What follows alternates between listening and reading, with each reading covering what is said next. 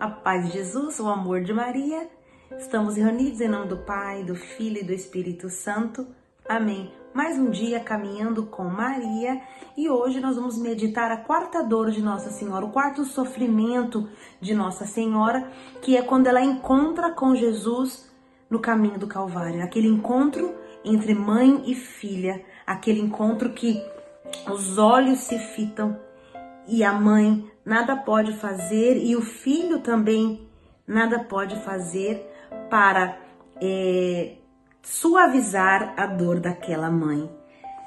Santo Afonso de Ligório, no seu livro, diz que era uma mistura de serva e mãe, de filho e Deus. Que coisa maravilhosa! Eu imagino aquela mulher serva eu imagino aquela mulher mãe, aquela mulher esperando acontecer a promessa da salvação. Ela, como judia, esperava a salvação, esperava o Messias e ao mesmo tempo o coração de mãe, desesperada, que humanamente nós faríamos para tudo. Eu não quero saber de missão nenhuma para o meu filho, eu quero só que ele volte para casa. Mas Maria é a mãe de Deus, a escolhida, Jamais ela faria isso. Ah, e também uma mistura de Deus e de filho.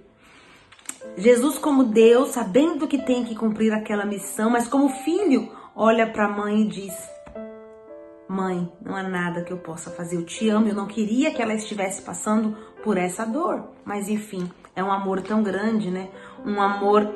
É, ele diz que esse amor ateou no coração de Maria um incêndio, composto de mil incêndios. É um incêndio de amor, é um incêndio de confiança, é um incêndio de certeza de que Deus não erra. Deus nunca erra. E aquele encontro, quando Maria fita o olhar de Jesus e Jesus fita o olhar de Maria, é o um encontro que não precisou palavras, mas que dizia: Eu estou aqui, eu estou aqui, vamos até o fim, vamos até o fim. Ó, oh, que coisa linda, né? E lá em Isaías, no livro de Isaías, lá no Antigo Testamento, lá no capítulo 54, no versículo 4, diz assim: Nada temas, não serás desapontada, não te sintas perturbada, não terás do que envergonhar-te. Uma palavra de promessa para aquele que crê, para aquele que confia, né?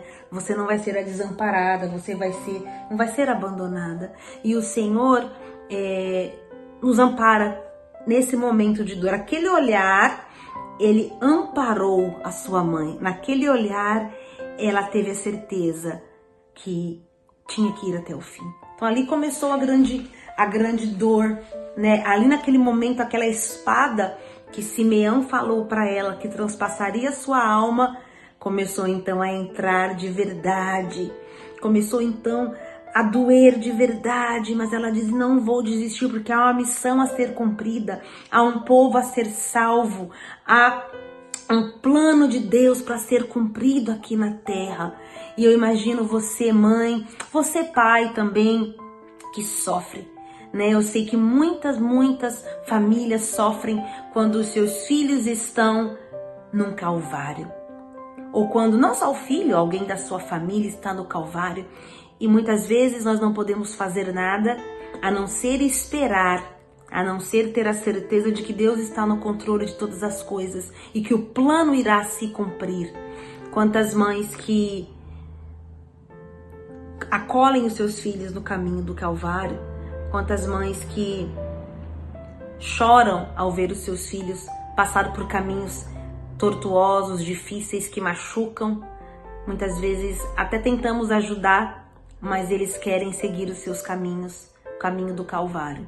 Mas que eu digo para você, mãe, esta palavra de Isaías você não será desamparada. Confie sempre nas promessas do Senhor. Confie sempre que Deus está no controle de todas as coisas, mesmo na maior dor, mesmo na maior dificuldade, mesmo quando é, o, caminho, o caminho do Calvário parece eterno, mesmo quando a dor parece que não vai acabar, mesmo quando você, a, aos seus olhos humanos, possa achar que está tudo perdido, porque em Isaías 53, um pouquinho antes, um capítulo antes desse capítulo que eu li agora, diz que ele estava todo maltratado, que ele estava é, todo desfigurado. Né? Então você imagina para a mãe olhar para um filho desfigurado. O mundo desfigura os nossos filhos, o pecado desfigura os nossos filhos, a dor desfigura os nossos filhos. E eu sei que não é fácil muitas vezes olhar para eles e saber que há uma essência ali dentro. Maria olhou para Jesus, mesmo desfigurado, mesmo sangrando, mesmo todo machucado, humilhado, escarneado. Ela dizia: há ali um Salvador. Ali está o Messias, ali fora só está a capa. Também nós olhamos talvez para os nossos filhos, para os nossos familiares, entes queridos, amigos que estão desfigurados pelo pecado e nós olhamos a essência